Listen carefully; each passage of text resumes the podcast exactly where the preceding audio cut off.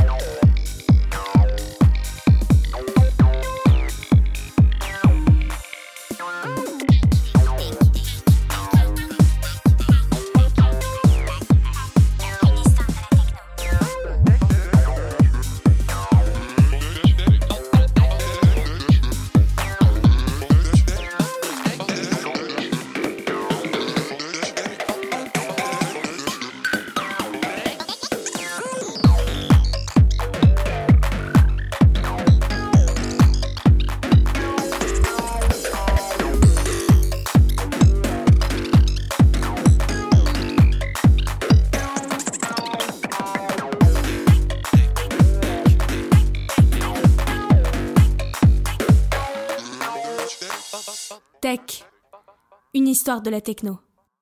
Épisode 2 La naissance des rêves partis. En se nourrissant des innovations apportées par les musiques disco et hip-hop, mais également des sons électroniques européens de Kraftwerk ou New Order, les premiers musiciens américains de house et de techno ont révolutionné la manière de concevoir la musique et marqué à tout jamais l'histoire. Frankie Knuckles et Ron Hardy à Chicago, Juan Atkins, Kevin Sanderson et Derrick May dans l'ancienne cité industrielle de Détroit, et tant d'autres, hommes et femmes, amateurs ou professionnels, célèbres ou inconnus, stars d'un soir, créateurs prolifiques, ils firent de cette musique un mouvement, de ce mouvement un phénomène, et de ce phénomène une légende. Cependant, on peut considérer que c'est en Europe qu'est née la musique électronique. Son histoire commence avec l'invention de l'électricité. Dès la découverte de cette nouvelle énergie révolutionnaire, des chercheurs vont tenter de l'utiliser dans le domaine musical, avec principalement deux objectifs.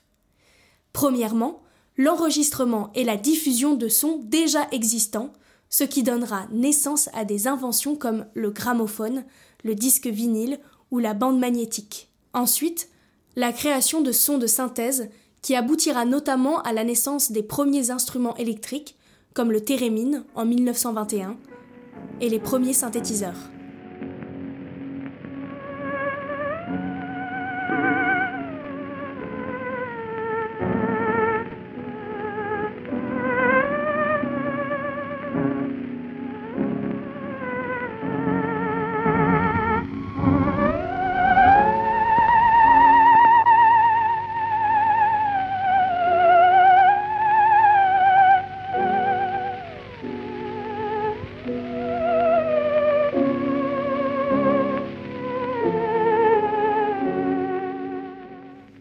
Dans l'histoire de la musique électronique, les grandes découvertes musicales et les expérimentations les plus folles se font d'abord loin des yeux et des oreilles du public, menées par une avant-garde savante et intellectuelle qui ne cherche pas à faire une musique dansante ou même une musique plaisante, agréable à l'écoute, seule compte la recherche.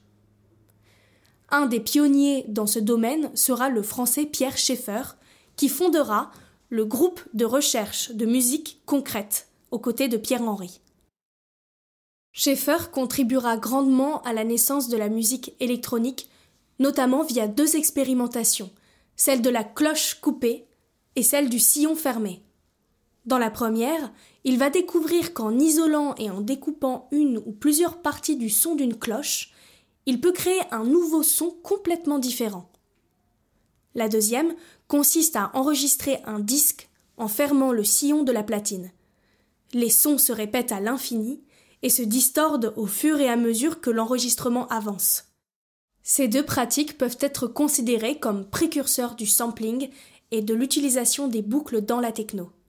Schaeffer fera évoluer ses créations vers ce qu'il appellera musique électroacoustique, qu'il définit comme une musique utilisant la technologie pour enregistrer, produire, créer, manipuler et diffuser le son. En suivant cette définition, on comprend que toutes les musiques électroniques modernes, et notamment la techno, sont des musiques électroacoustiques, héritières de l'œuvre de Henry et Schaeffer.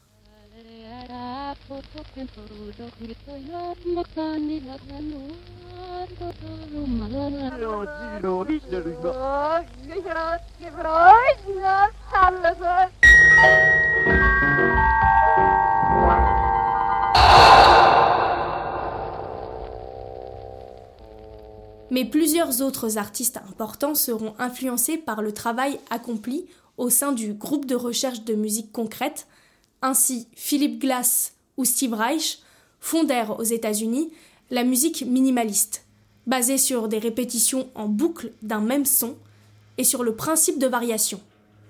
En France, Eliane Radig est une véritable pionnière de la musique électronique moderne.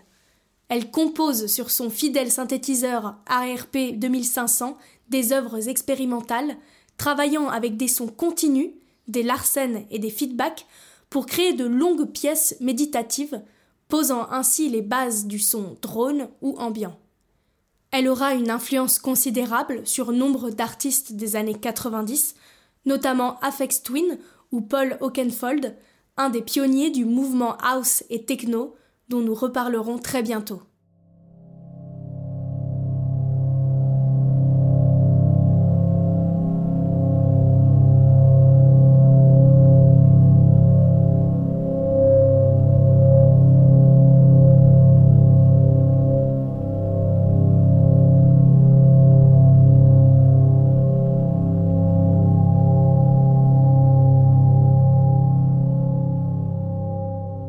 C'est ensuite notamment les Allemands de Kraftwerk qui seront les premiers à faire sortir ces expérimentations électroniques du cadre des musiques savantes et à faire découvrir au grand public les sons électroniques en réalisant des albums presque entièrement à base de synthétiseurs.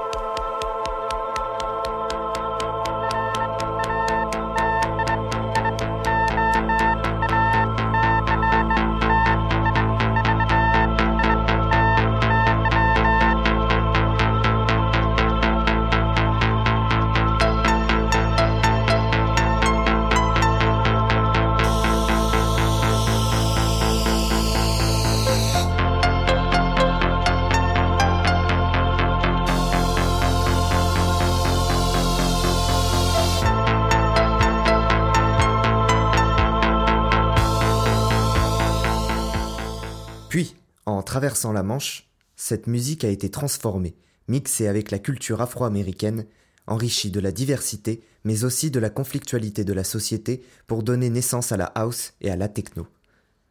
Par une forme d'ironie de l'histoire, c'est en traversant la Manche et en arrivant en Europe que ces musiques nées aux États-Unis vont connaître un véritable essor. C'est la rencontre entre le son novateur de la techno et un public européen déjà accoutumé aux sons électroniques, mais cependant friand de nouveautés, mêlés à la redécouverte et à la démocratisation de l'usage de l'ecstasy, qui vont être à la base de la naissance d'un des plus grands mouvements populaires de la fin du siècle, le mouvement rave. L'histoire commence ainsi. Trois jeunes DJ anglais, Danny Rampling, Paul Oakenfold et Nicky Holloway, se rendent lors de l'été 1987 sur l'île d'Ibiza. À l'époque, Ibiza est déjà une destination festive, qui est notamment depuis la fin des années 60 un lieu majeur de la contre-culture hippie. Là-bas, les trois Britanniques écoutent les sets des DJ locaux et découvrent Médusé le Balearic Beat, un mélange de flamenco et d'électro-pop boosté par la présence des premiers morceaux house importés directement de Chicago. Mais ils remarquent également que la plupart des fêtards gobent des petites pilules multicolores. Curieux, les trois lurons veulent essayer cette substance mystérieuse alors très peu répandue en Angleterre. C'est ainsi qu'il découvre l'ecstasy, drogue qui sera ensuite à tout jamais associée au mouvement techno et au rave. Thank you.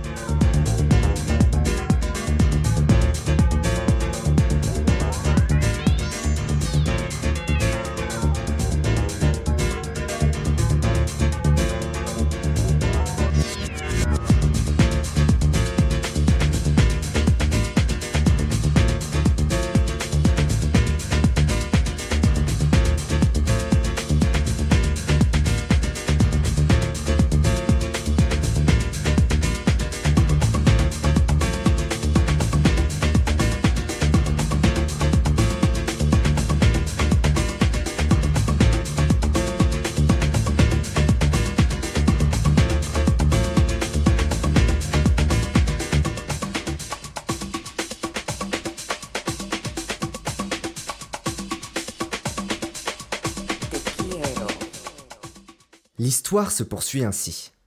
Les trois comparses rentrent en Angleterre à la fin de l'été 1987 et amènent avec eux leur double révélation, la house et l'ecstasy. Ils vont immédiatement se mettre dans l'idée de partager avec les fêtards anglais leurs expériences en organisant les premières soirées house d'Angleterre. C'est Danny Rampling qui créera avec sa femme Jenny la plus sensationnelle et la plus culte des soirées londoniennes, la Choum. Une fois par semaine, dans une obscure boîte de nuit du sud de Londres, Danny Rampling et ses amis font danser toute la nuit sur les rythmes de la house et du balearic beat une foule de danseurs qui se pressent aux portes du club pour entendre cette musique d'un genre nouveau. Mais petit à petit, la musique du shoom va commencer à évoluer. En écoutant des imports américains, Rampling va découvrir le son de l'acid house. C'est tout de suite une révélation, pour lui comme pour la jeune génération de DJ et producteurs qui l'entourent. Cette musique, basée sur des rythmiques puissantes et des synthés entêtants, va devenir la grande star des clubs puis des raves de l'époque.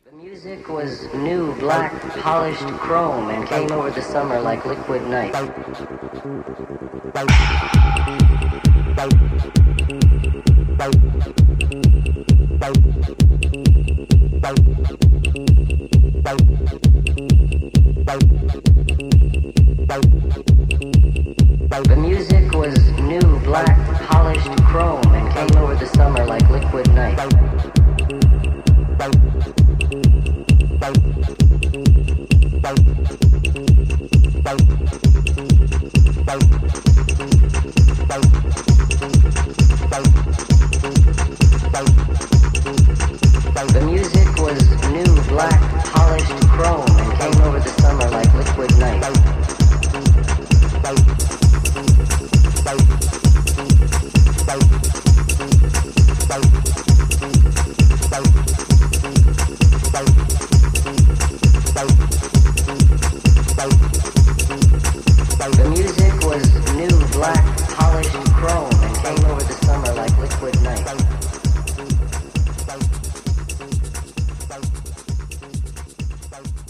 L'acid house va prendre une part de plus en plus importante dans les soirées londoniennes, jusqu'à devenir la musique emblématique de cette période, celle jouée par les DJ et adulée par le public. C'est au Choum que va se démocratiser le nouveau signe de ralliement de ce qu'on appellera les acid teds, et qui perdurera tout au long de la période des raves.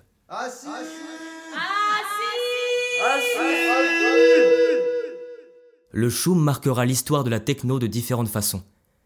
Tout d'abord, c'est sur les flyers des soirées Choum qu'apparaît pour la première fois le fameux smiley jaune souriant, qui deviendra plus tard une icône de l'acide et de la rave. Mais le Choum sera aussi le lieu où règne une idéologie hédoniste, hippie, ouverte et fraternelle, qui sera à l'origine d'une philosophie de la rave basée sur le partage, l'entraide, la bienveillance qui perdure jusqu'à aujourd'hui. Évidemment, cette idée de communion et d'amour infini entre les danseurs est liée à la présence massive de la MDMA, drogue empathogène qui favorise la sensation de connexion avec les autres êtres humains et l'empathie. Écoutons maintenant Spencer Ginner, un vétéran des soirées Choum, nous parler de son expérience. C'était magique chaque semaine. On était complètement liés les uns aux autres. Les inhibitions avaient totalement disparu. Presque tout le monde était torse nu et les gens avaient l'habitude de se peindre dessus les uns les autres avec de la peinture fluorescente ou d'entrer à l'intérieur du haut-parleur. On avait l'impression que les gens redevenaient des enfants. Il y avait en permanence des actes spontanés de bonté et d'amour inconditionnel.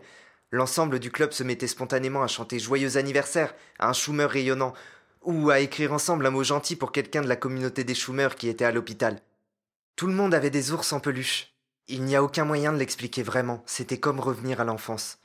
Tu faisais toutes sortes de bêtises là-bas, ça ne ressemblait à rien de connu. Il y avait une ambiance complètement dingue, on se sentait tous comme des amis, des frères et sœurs, tous ensemble dans la danse et la fête. Il est intéressant de noter que suite à cette explosion de la house en Angleterre, les pionniers américains que sont Derrick May ou Ron Hardy seront invités à jouer au Royaume-Uni et la diffusion de leur musique connaîtra une véritable expansion. Ce sera pour eux comme une forme de revanche sur le peu d'intérêt populaire et d'engouement qu'avait provoqué la house aux États-Unis. Mais ces fêtes restent pour l'instant cantonnées à l'intérieur des clubs, dans le centre de Londres. Elles touchent donc un public restreint de citadins, de connaisseurs, appartenant plutôt à la classe moyenne. Pour devenir un vrai mouvement populaire, l'acid house va devoir briser les murs et s'aventurer dans les champs et les hangars de la périphérie de Londres ou de Manchester. C'est la naissance des rave parties.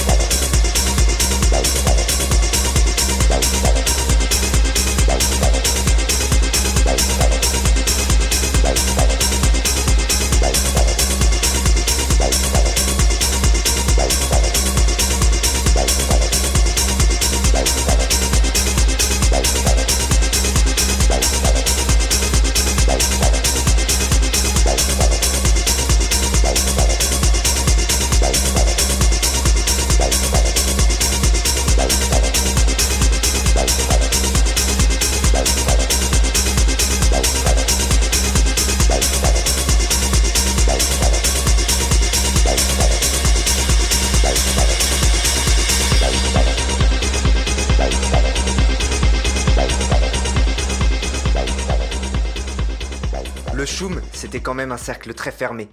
Une élite de petits blancs un peu friqués qui voulaient rester entre eux.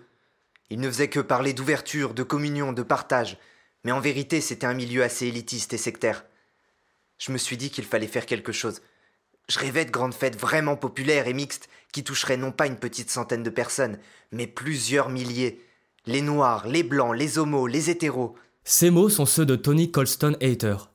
Avec son associé David Roberts, il sera un des artisans de l'effervescence rave qui secoura l'Angleterre à la fin des années 80. Il investit de grands lieux abandonnés ou laissés en friche dans la périphérie pour y donner des fêtes monumentales, des paradis hédonistes et démesurés. La première édition de la Sunrise, nom donné à ces raves, a lieu à l'été 88 dans un centre équestre à quelques dizaines de kilomètres du centre. Colston Hayter loua un énorme château gonflable pour enfants afin que les ravers puissent batifoler à l'intérieur. Il investit énormément de temps et d'argent pour créer des scénographies grandioses et des lumières impressionnantes. Le terme rave vient du verbe to rave, qui signifie en anglais délirer, se déchaîner ou encore s'extasier.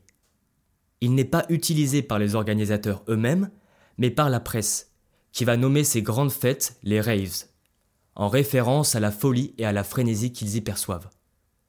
Le terme avait déjà été utilisé précédemment par des journalistes pour faire référence à certains événements, notamment au festival de jazz dans les années 60 ou bien à certains concerts des Pink Floyd. Ces fêtes organisées par Colston Hayter vont connaître un succès massif et essemé dans tout le pays. Partout, de jeunes fêtards vont suivre la voie ouverte par leurs aînés et organiser à leur tour leur propre rave.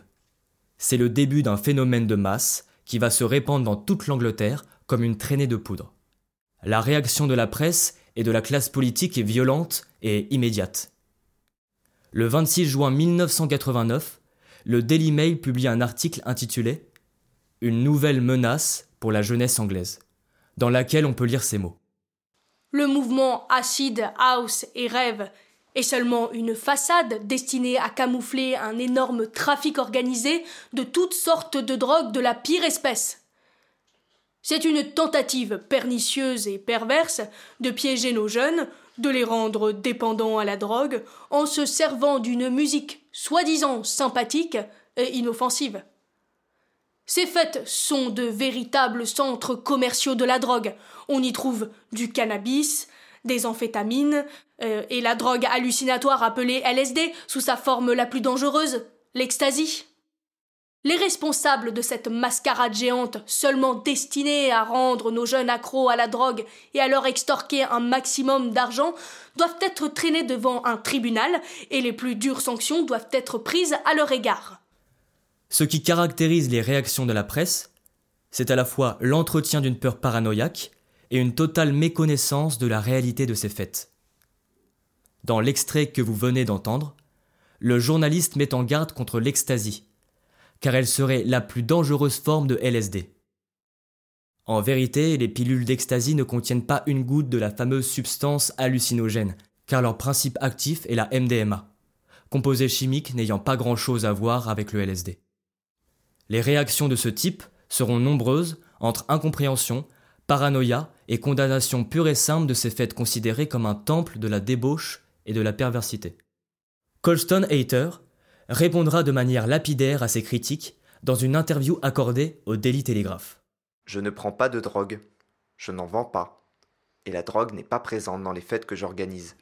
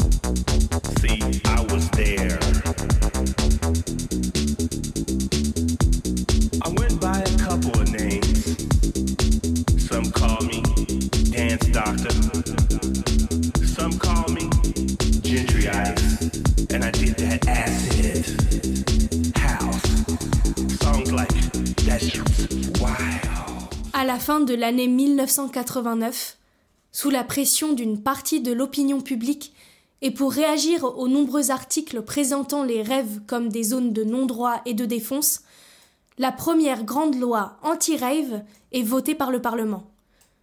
La Bright Entertainment Bill prévoit 20 000 livres d'amende et 6 mois de prison pour tous les organisateurs de fêtes illégales et non déclarées. Les rêves parties sont directement visés par ce texte. La répression policière envers ces fêtes va s'intensifier. On assiste à des scènes de violence terribles, où les policiers enfument des hangars entiers avec des gaz lacrymogènes avant de tabasser violemment les rêveurs qui essaient de s'enfuir. De nombreuses fêtes sont annulées. Notre génération est le meilleur mouvement de masse de l'histoire. Nous expérimentons avec tout ce qui nous entoure pour créer un monde de paix et d'amour. Notre temple, c'est le son. Notre arme, c'est la musique. Des tambours qui frappent, comme la foudre, des cymbales qui retentissent, à la vitesse de la lumière, et des sons électroniques comme des missiles nucléaires. Malgré ce qu'on pourrait croire, ces mots ne sont pas ceux d'un activiste du mouvement Rêve, mais d'un militant hippie des années 70, Phil Russell. Il fonde en 1974 le People Free Festival, qui se déroule au pied du fameux cercle de pierre de Stonehenge et met à l'honneur la musique psychédélique et les contre-cultures contestataires. En fait, depuis le milieu des années 60, de nombreux hippies ont décidé de quitter les villes et de vivre de manière nomade en marge de la société, dormant dans des vannes et des camping-cars, se baladant de festival en festival, on les appelle les travelers. C'est la rencontre entre le mouvement techno et le mouvement hippie des Travelers qui va donner naissance à ce qu'on appelle encore aujourd'hui les free parties. Dans l'histoire de ce mouvement, un nom résonne et retentit comme une légende, Spiral Tribe.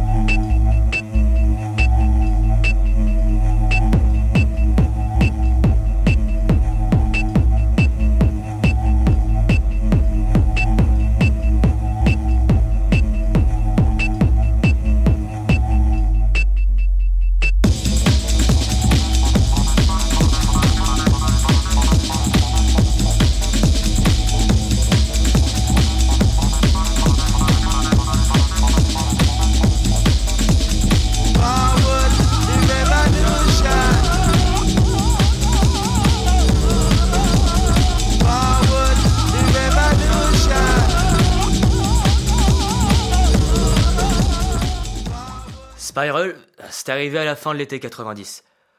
En 89, il y avait eu la première législation en Angleterre contre les fêtes.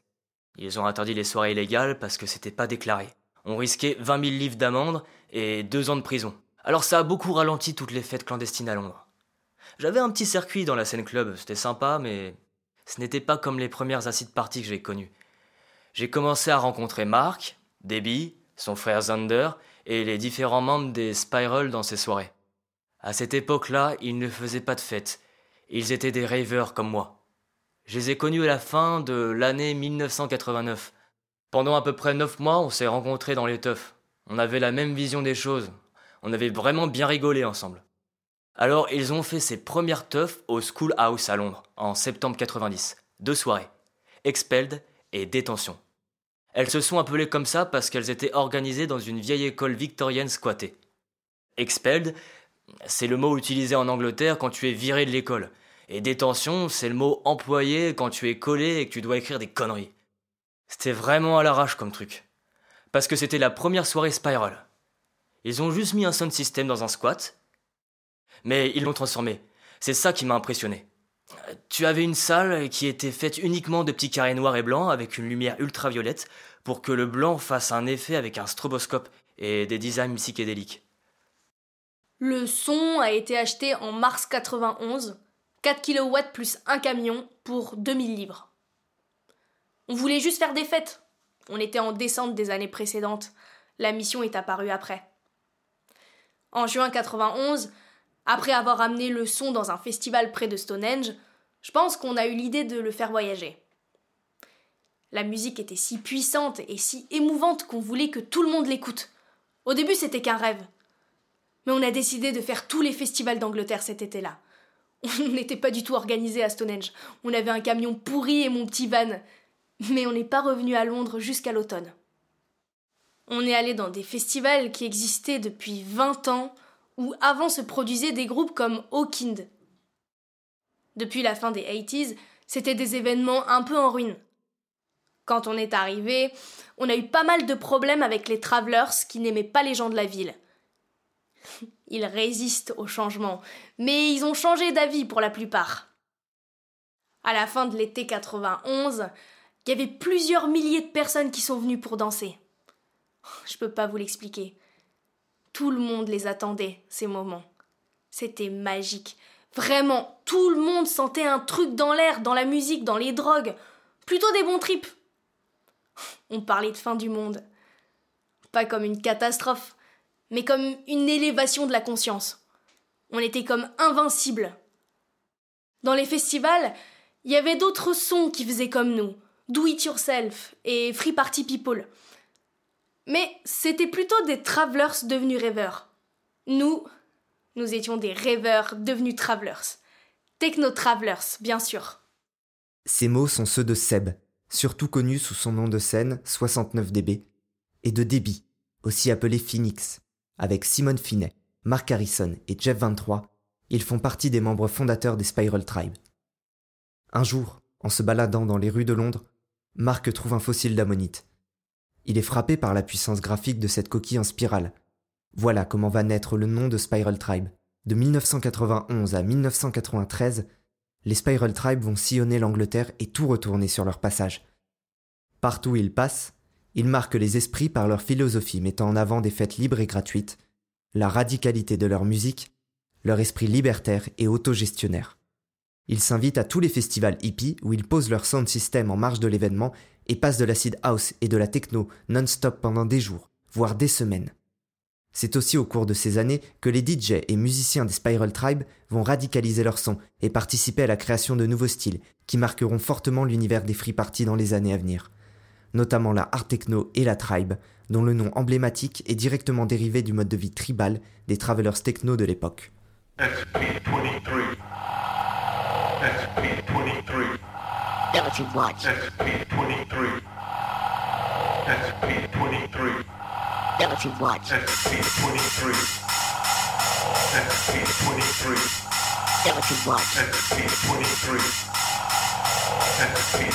SP23. Watch.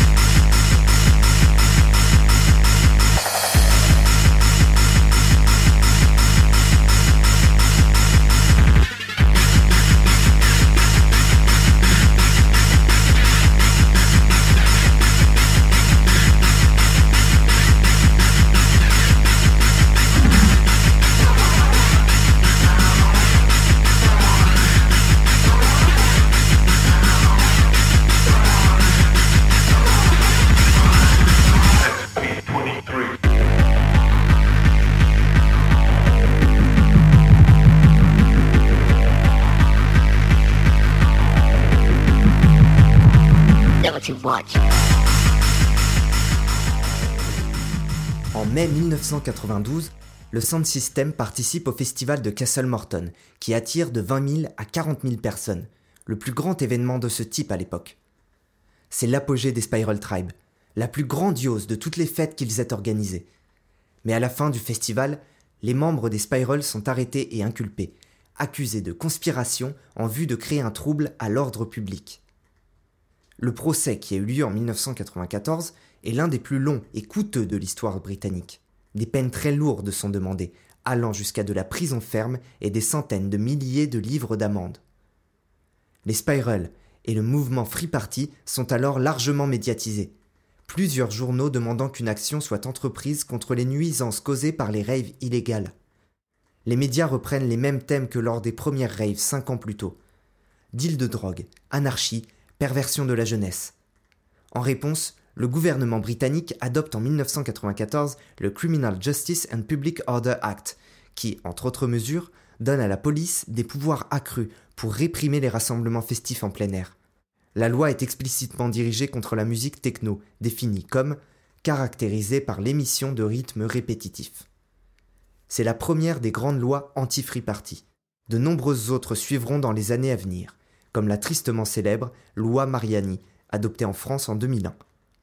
Alors que le procès n'a même pas encore eu lieu, plusieurs membres des Spiral Tribe, craignant une issue défavorable et refusant d'avance toutes les peines potentiellement encourues, rejoignent en 1993 la France afin d'échapper à la justice anglaise.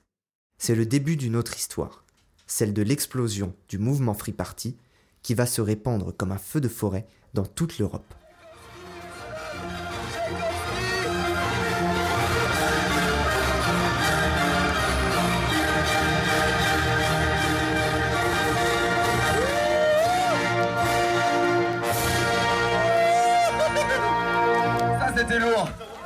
Ça c'était très très lourd.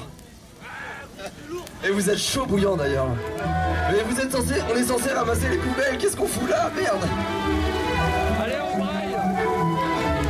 Je vois que ça ramasse quand même, hein. c'est actif, c'est actif là, c'est bien les gars, c'est bien